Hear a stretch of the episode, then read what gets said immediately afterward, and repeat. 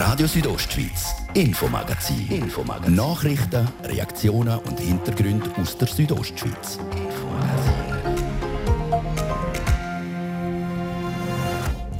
Blutbestände sind an vielen Standorten knapp, auch im Blutspendezentrum in. Die Leiterin vom Zentrum, Sonja Heer, im Interview. Jedes Jahr sind es mehr Leute, die mit dem Mountainbike in den Bergen unterwegs sind. Der Boom der hat Potenzial für Konflikt zwischen den Biker und den Wanderer. Auf der Linzer Heide ist heute etwas aufgegangen, wo das alles entschärfen sollte. Und wenn verschiedene Kulturen aufeinandertreffen, auch dann kann es zu Konflikt kommen. Dass das nicht oder weniger passiert, da will ein Projekt vom Schweizerischen Israelitischen Gemeindebund helfen.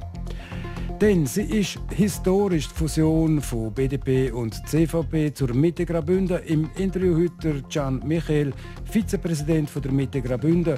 Bis zur Fusion ist der Grossrat Fraktionspräsident der BDP. Denn das Hudelwetter, das bis am Sonntag vorherrschend war, und die Widrigkeiten, die teils noch wegen der Pandemie gelten. Beides Herausforderungen für Bündner Badis und doch, ein Zwischenfazit sieht gar nicht so schlecht aus. Und in unserer Sommerserie 50 Jahre S-Bahn Graubünden Teil 3 heute, schon in den 60er Jahren, ist der Vorortsverkehr von der RHB rund um Chur nicht rentabel. Um das ändern, mussten damals Personalkosten müssen gesenkt werden und schon damals hat RHB darüber nachgedacht, Kondukteure auf den Vorortszügen abzuschaffen. Das ist das Infomagazin bei Radio Südostschweiz vom Mittwoch, am 21. Juli. Im Studio ist Martin de Platzes. Guten Abend. Thank you.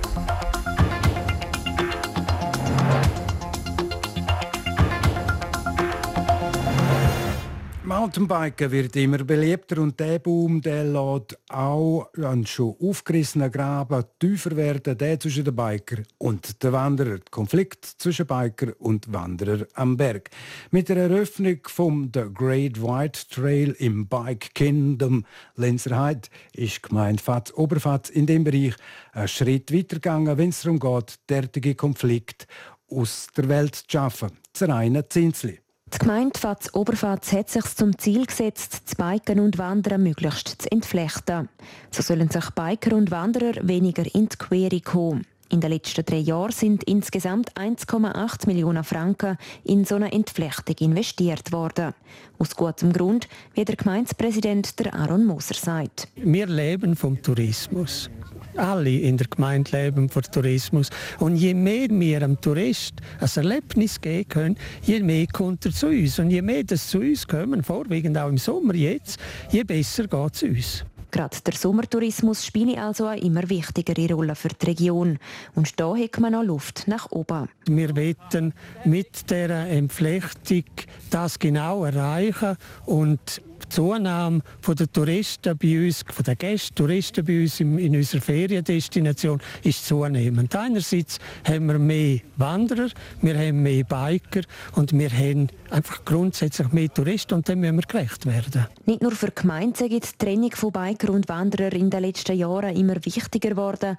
Auch die Bergbahnen selber kommen nicht um die Entwicklung herum und sind auf den Zug aufgesprungen, sagt der Thomas Küng, der CEO der Lenzer Heid Bergbahnen. Wir wollen natürlich selbstverständlich in allen Gruppen, mit den Wanderern, den Familien, wie auch den Biker gerecht werden.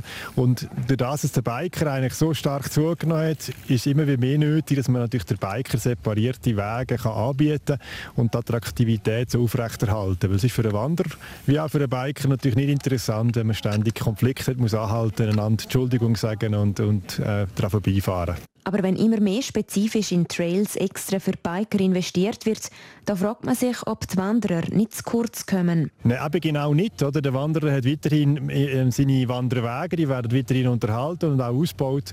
Und gleichzeitig hat der Biker dann eigentlich dann seine Trails. Also man hat eigentlich wie das doppelte Angebot am Berg und hat für beide eine bessere Situation. Dass die Entflechtung von Bike- und Wanderweg immer weiter vorantrieben wird, das käme bei der Bevölkerung gut an, sagt der Gemeindepräsident der Aaron Moser. Das Feedback werde sogar immer positiver.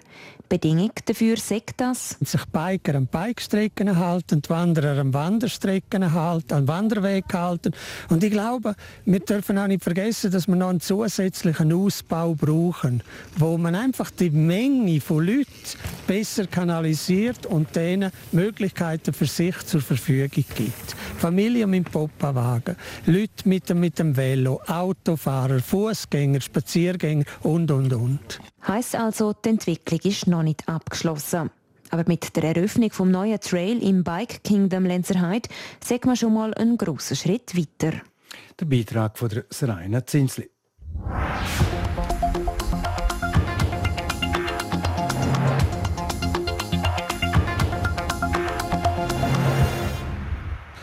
Das Hudelwetter vor allem die letzte Woche hat einige auf das Gemüse geschlagen. Allgemein ist der Sommer bis jetzt ziemlich durchzogen gewesen. Vom Badewetter hat man vielfach nur können träumen. Wie es der Badis in Graubünden diesen Sommer bis jetzt gegangen ist, wir hören es im Beitrag von Sarah Spreiter.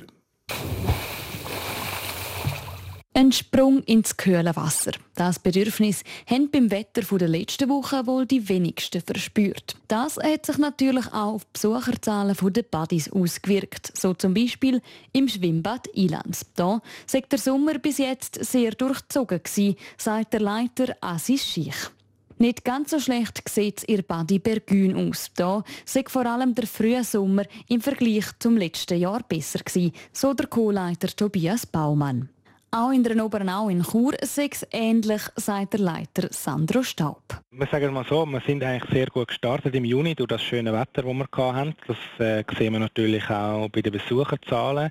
Im Gegensatz jetzt ein bisschen zuletzt, wenn man das dürfte, äh, anschauen, ist es so, dass wir dort halt einen schlechteren Juni hatten. Darum sind auch die Zahlen im Juni das Jahr besser als letztes Jahr. In konkreten Zahlen ausgedrückt. Die Anzahl der Badegäste im Juni ist bei den Sportanlagen Oberjau im Vergleich zum Jahr 2020 um eine fünfstellige Zahl höher. Sagen ist, dass wir eigentlich jetzt, wenn wir den Juni einfach anschauen, haben wir eigentlich fast 20.000 mehr Besucher, also 20.000 mehr Eintritte im Freibad äh, Oberjau als letztes Jahr. Auch was der weiteren Verlauf der Badesaison angeht, so zeigt man sich bei Oberenau optimistisch. Man gibt den Sommer noch nicht auf und versucht sich möglichst gut auf die Wettersituation einzustellen. Ja, wir hoffen eigentlich auf, auf gutes Wetter natürlich. Wir, wir äh, schauen natürlich immer wieder die Wetter-Apps an. Jetzt diese Woche sieht es sehr gut aus. Auch in Fideris ist man mit der bisherigen Badesaison nicht unzufrieden. Das sagt der Bademeister Hermann Kümin. Es ist im Rahmen vom vorletzten Jahr. Also so ist es jetzt eigentlich gleich geblieben. Und es besteht immer noch die Hoffnung auf ein paar warme Tage, die die Leute zum Besuch in die Bade verleiten. Zumindest diese Woche sieht es diesbezüglich ja gar nicht mal so schlecht aus. Sicher mal, was morgen Donnerstag und der Freitag anbelangt.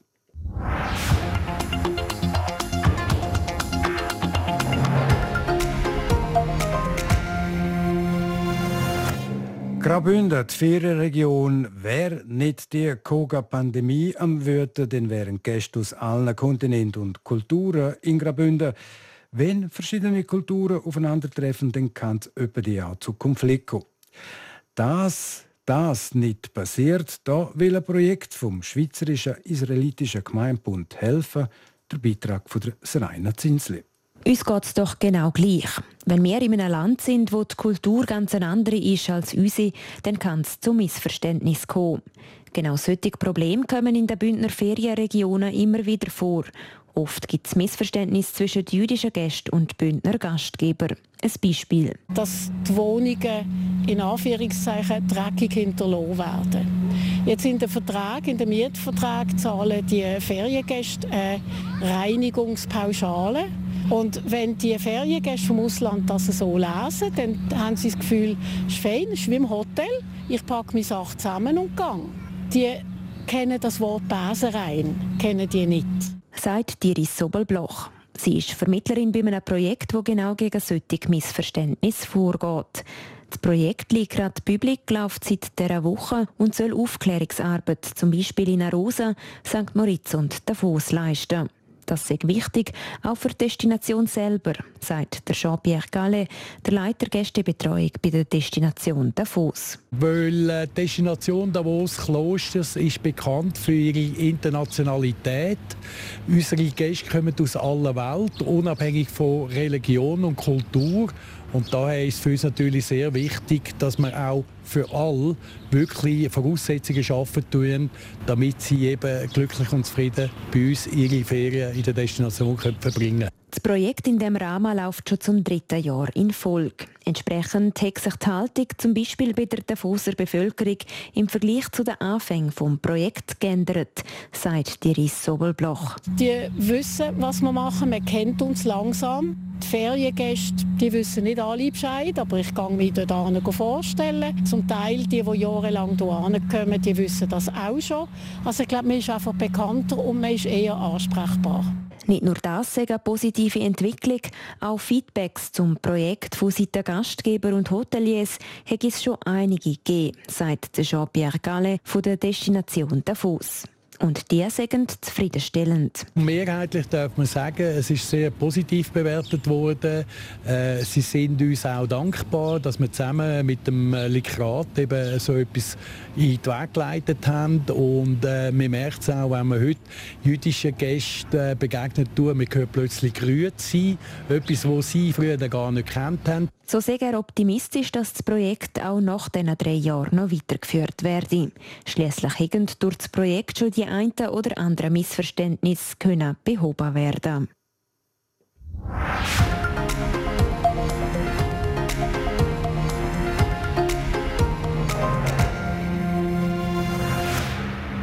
Corona hin oder her, es braucht auch während der Pandemie Leute, die gehen, Blut spenden. Aber die Anzahl der Leute, die seit der Pandemie Blut spenden gegangen sind, die ist zurückgegangen.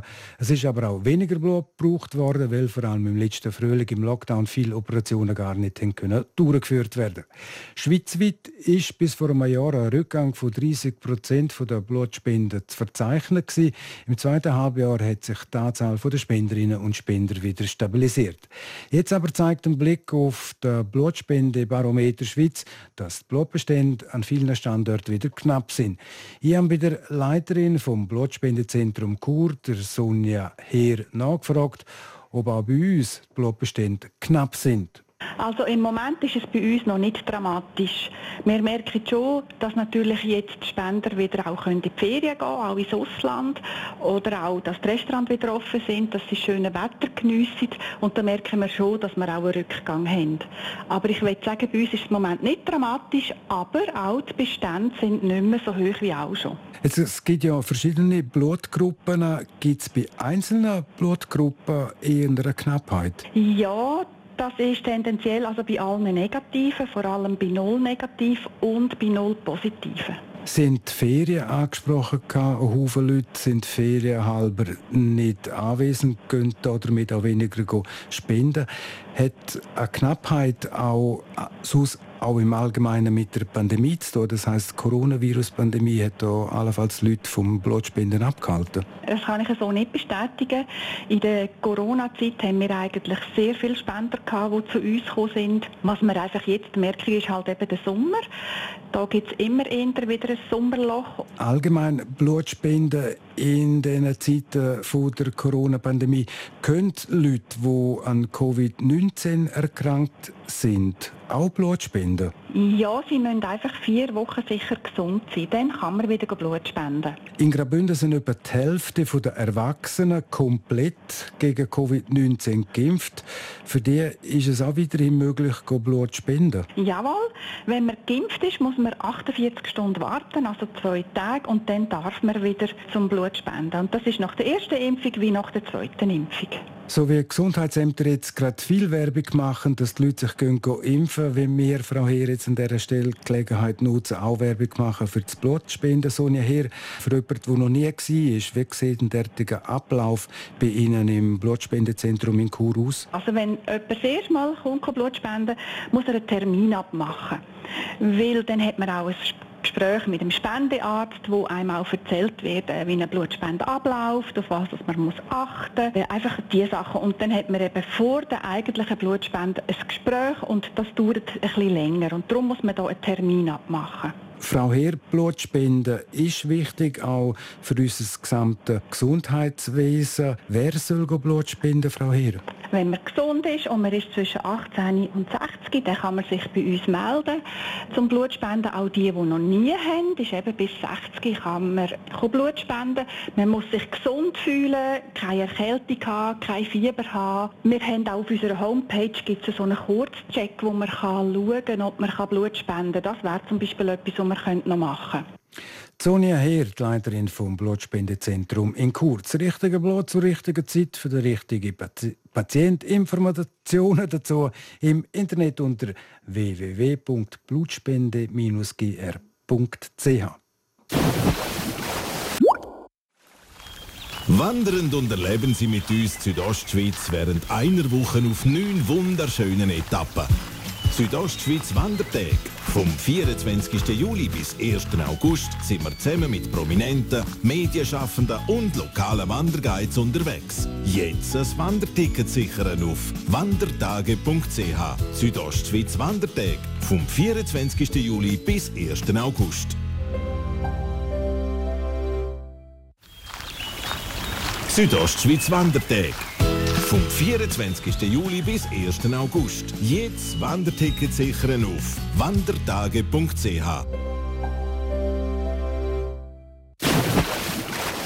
Ihr hört Radio Südostschweiz am Mittwoch, 21. Juli. Es war halb sechs. Ihr werdet kompakt informiert von der Deborah Lutz. In Schkuhl im Unterengadin ist heute Morgen ein Auto bei einem Selbstunfall auf das Dach gekippt. Die Beifahrerin hatte während eines Streits in einer Kurve die Handbremse gezogen. Wegen des abrupten Bremseffekts geriet das Fahrzeug ins Schleudern und kippte, wie die Kantonspolizei mitteilt. Die beiden Fahrer blieben unverletzt und konnten sich selbstständig aus dem Auto befreien. Kleider und Lebensmittel günstig im grenznahen Ausland einzukaufen war vor der Pandemie beliebt. Bis heute ist der Einkaufstourismus laut einer Studie der Credit Suisse nicht auf dem Vorkrisenniveau. Grund ist unter anderem die mit dem Grenzübertritt verbundene Unsicherheit wegen Test- oder Quarantäneanforderungen. Ins Ausland. Die britische Stadt Liverpool ist nicht mehr UNESCO-Weltkulturerbe. Die UNO-Organisation hat ihr den Titel entzogen. Der universelle Wert der Hafenstadt sei durch zahlreiche Bauprojekte beschädigt worden, teilte die UNESCO mit. Der Impfstoff von Pfizer BioNTech wird bald auch auf dem afrikanischen Kontinent abgefüllt. Die beiden Unternehmen sind eine Zusammenarbeit mit dem südafrikanischen BioVec eingegangen, wie sie mitteilen. Geplant ist, dass in Südafrika künftig 100 Millionen Dosen jährlich abgefüllt und von dort aus über den ganzen Kontinent verteilt werden können. RSO Wetter. Der Abend der bleibt grundsätzlich sonnig, es hat aber auch Quellwolken. Es könnte also durchaus da und dort kurz nass werden. Das vor allem in Mittelbünden, im Oberengadin und in den Südbündner Tälern. Morgen zuerst wieder sonnig, dann gibt es wieder Quellwolken mit lokalen Platzregen oder Gewitter. Das dann vor allem im Süden. Verkehr. A3 Zürich Richtung Chur zwischen der Verzweigung Niederurne und dem Grenzenbergtunnel Stau oder stockend. Das wegen einer Baustelle. Der rechte Fahrstreifen ist gesperrt. Zeitverlust im Moment gut 10 Minuten. Weiters A3 Zürich Richtung Chur zwischen Murg und Wallenstadt stockender Verkehr nach einem Unfall und Stau oder stockend auch in der Gegenrichtung. A3 Sargans Richtung Zürich zwischen Mühlehorn und der Verzweigung Niederurne. Das dort wegen einer Baustelle. Zeitverlust im Moment 20 Minuten. Gute Fahrt allerseits und damit wieder zurück in die Redaktion zum Martin de Platzes.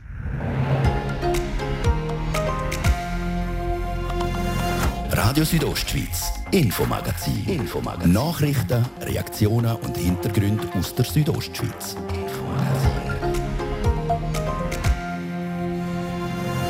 Sie war historisch, die Fusion von der BDP und der CVP zur Mitte Graubünden. Im Interview heute der Gian Michael, Vizepräsident von der Mitte Graubünden. Bis zur Fusion ist der Grossrat noch Fraktionspräsident von der BDP. Denn in der Wochenserie die RHB bzw. S-Bahn vor was für Herausforderungen vor 50 Jahren die S-Bahn gestanden ist, das im dritten Teil von dieser Wochenserie.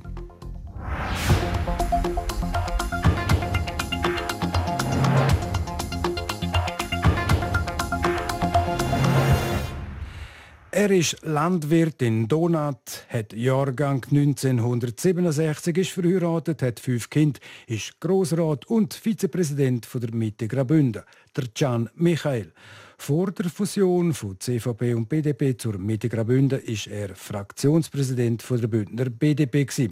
Der Fabio Theus redet mit dem Gian Michael über politische Hochzeiten, über den künftigen Weg der neuen Mittepartei und wie man 1000 Ämter unter ein Hut bringt. Gian Michael, sieben Jahre Fraktionspräsident der BDP Graubünden. Schmerzt das aber ein bisschen, wenn man zurückschaut auf die ja doch lange Intensivzeit? Auf einer Seite ist Weinensaug und auf der anderen Seite Lachensaug. Also äh, das Weinen, da will ich den Job gerne gemacht haben. Es war sehr interessant, gewesen. ich habe einen Haufen Leute kennengelernt und ein bisschen bin ich traurig, dass ich es nicht mehr weitermachen will und kann. Aber äh, ich sehe, dass wir wirklich junge, starke Leute haben, die den Drive, den wir jetzt gerade drauf haben, mitnehmen. Und das stimmt mir sehr zuversichtlich. Und äh, da bin ich froh darüber, dass es so weitergeht. Jetzt haben Sie die Sachpolitik angesprochen, die Sie auch mitgeprägt haben in den letzten Jahren für die BDP Graubünden. Und so ein bisschen der emotionale Teil. Man hat ja da auch sicher viele Freundschaften auch können aufbauen in dieser Zeit. Ist das auch so ein etwas, wo eben vielleicht das, das traurige Auge äh, mitspielt oder mal ein Tränen kommt? Nein, ich glaube, Freundschaften, die bleiben erhalten. Das ist zum Glück wirklich das normal, sage ich jetzt im Kanton Graubünden, also auch über Parteigrenzen aus. Und das bleibt weiter erhalten. Das ist egal, ob ich jetzt Fraktionschef bin, ob es BDP noch gibt oder ob es die Mitte ist, äh, spielt keine Rolle. Aber Sie werden ein neues Ämter dann übernehmen mit der Mitte Graubünden und zwar werden Sie äh, auch Vizepräsident. Wie ist zu dem Entscheid gekommen? Sind Sie da aktiv vorgepresst und gesagt, ich will jetzt das, den Job oder wie ist das gegangen? Ja, fast so. Ich bin endlich geil, wenn man das sagen kann. So. Nein, ich glaube, es ist jetzt wirklich gut, wenn auch Leute drin sind, die ein bisschen Erfahrung haben äh, und auch von, von BDP. Also wirklich, dass wir, dass wir uns einbringen können in, in die neue Partei. Ich habe immer gesagt, intern, äh, wir können im Kanton Graubünden unsere Werte äh, so einbringen, wie wir uns selber einbringen tun. Und darum ist das für mich jetzt wichtig, dass wir mal am Start sicher dabei sind und mithelfen können, auch ein bisschen aus der Erfahrung aus, was wir gelernt haben in diesen Jahren. Was möchten Sie mit der neuen Partei Mitte Graubünden auch erreichen? Sie sind ja auch ein Strateg oder auch als ehemaliger Fraktionspräsident. Was schwirrt Ihnen schon so ein bisschen vor mit dieser neuen Partei? Gibt es schon konkrete Ideen? Ich glaube, wir sind äh, der äh, Kanton von 150 Tellern. Wir haben äh, so viele Kulturen hier in unserem Kanton. Wir haben äh, Wirtschaftszentren, wir haben sehr stark periphere Räume, wir haben Tourismus. Uns ist so vielfältig und ich glaube, da ist, ist wichtig, dass wir Sachpolitik betreiben. Obwohl das vielleicht langweilig tönt, aber schlussendlich leben wir von dem. Wir leben nicht vom Pol, wo polarisiert auf beide Seiten und eigentlich keine Lösungen finden. Also also ich glaube, wir müssen das Ziel haben, unseren Kanton weiterbringen, schauen, dass es uns gut geht und Sachpolitik betreiben, ganz nüchtern. Zum Schluss noch, Gian Michael, Sie hoffen noch lange in dieser Mitte Graubünden können zu bleiben und doch haben Sie gesagt, irgendwann ist es vielleicht einmal fertig. Gibt es schon ein, ein Ziel am Horizont, wo, man, wo Sie sagen, so, dort höre ich dann auf, dort ist genug? Nein, äh, ich weiß nicht. Ich bin vielleicht so. Ich habe nie ein grosses Ziel äh, gesetzt. Aber ich, ich, kann nicht sagen, wie lange jetzt in der Politik noch bleiben oder nicht. Also solange es mir Spaß macht, bleibe ich und mir macht es mir Spaß. Sagt der Gian Michael, der nebst seinen 1000 Ämtern bei Mitte Graubünden auch als Vizepräsident amtet.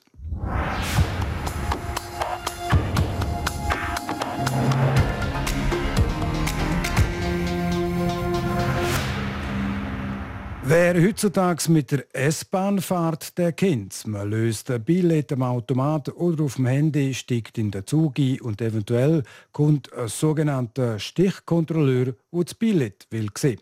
Meistens wird man aber nicht kontrolliert. Früher war das noch ganz anders. Wie ihr jetzt im dritten Teil von Christoph Benz in seiner Wochenserie zum 50. Geburtstag der Bündner S-Bahn erfahren.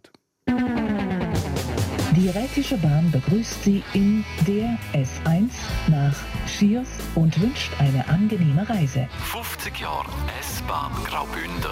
Wenn man Billett nicht mehr kontrolliert, dann kauft auch keiner mehr das Billett, wenn er nicht schon ein Abonnement hat.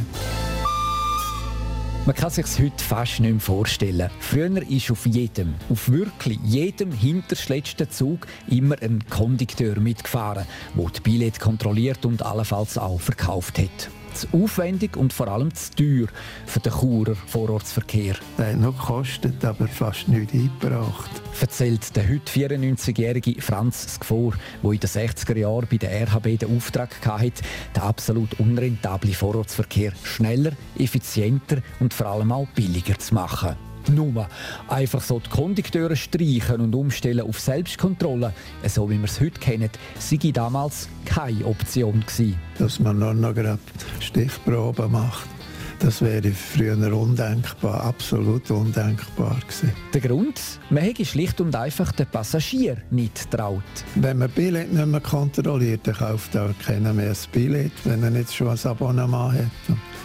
Früher war es ja noch so, dass die Abonnement man ein Löchchen machen und dann muss also auch einer da sein, der ein Löchchen macht. Es hat also nur eine Lösung gegeben. Anstatt der Kondukteure sollen die Lokführer die Billetkontrolle übernehmen. Die Meinung war, dass man mindestens Früh- und Spätzüge, die eine ganz minimale Frequenz hat, dass dort der, der Lokführer müsste die Kontrolle machen und ein Billett verkaufen. So hat die RHB einen Haufen Personalkosten gespart, was ja unter anderem eine Vorgabe war für die Neuausrichtung vom Vorortsverkehr.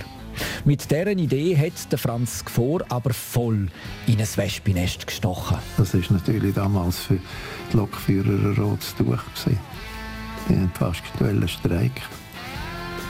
Haben wir dort zeitweise ein bisschen Krieg miteinander gehabt. 50 Jahre S-Bahn Graubünden.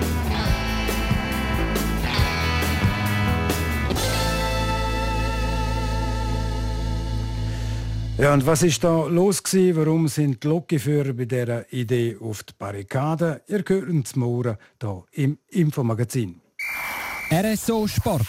Präsentiert von Metzgerei Mark. Ihres Fachgeschäft für Fleischspezialitäten aus Graubünden in Chur, Langquart und Schiers. Echt einheimisch. Metzgerei-mark.ch ja, und im Sport schauen wir Fürsche in zwei Tagen starten die Olympischen Spiele in Tokio und wir schauen heute noch viel weiter Fürsche, einige Jahre in Zukunft rein. Deborah Lutz.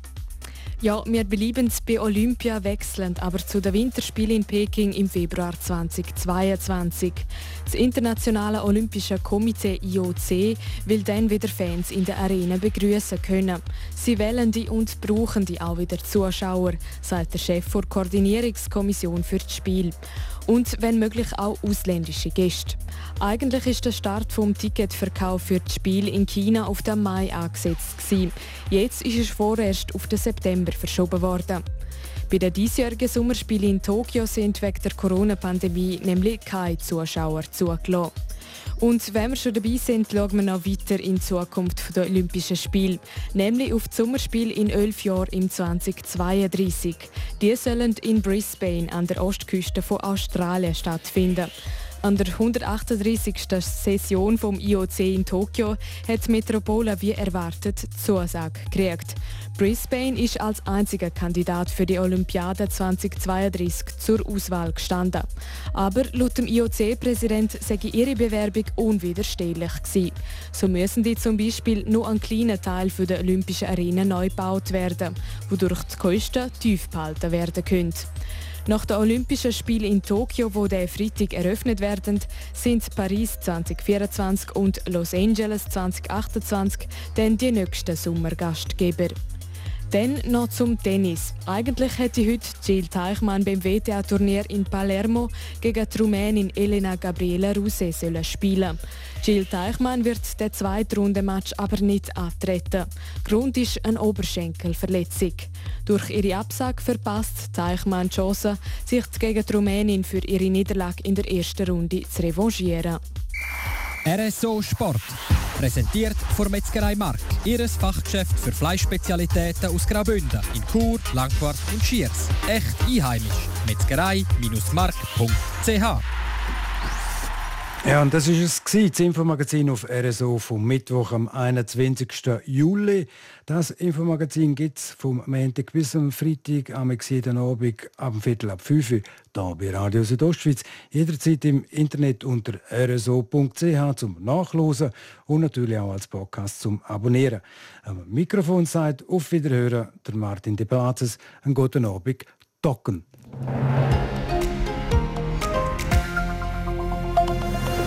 Radio Südostschweiz, Infomagazin. Infomagazin. Nachrichten, Reaktionen und Hintergründe aus der Südostschweiz. Infomagazin.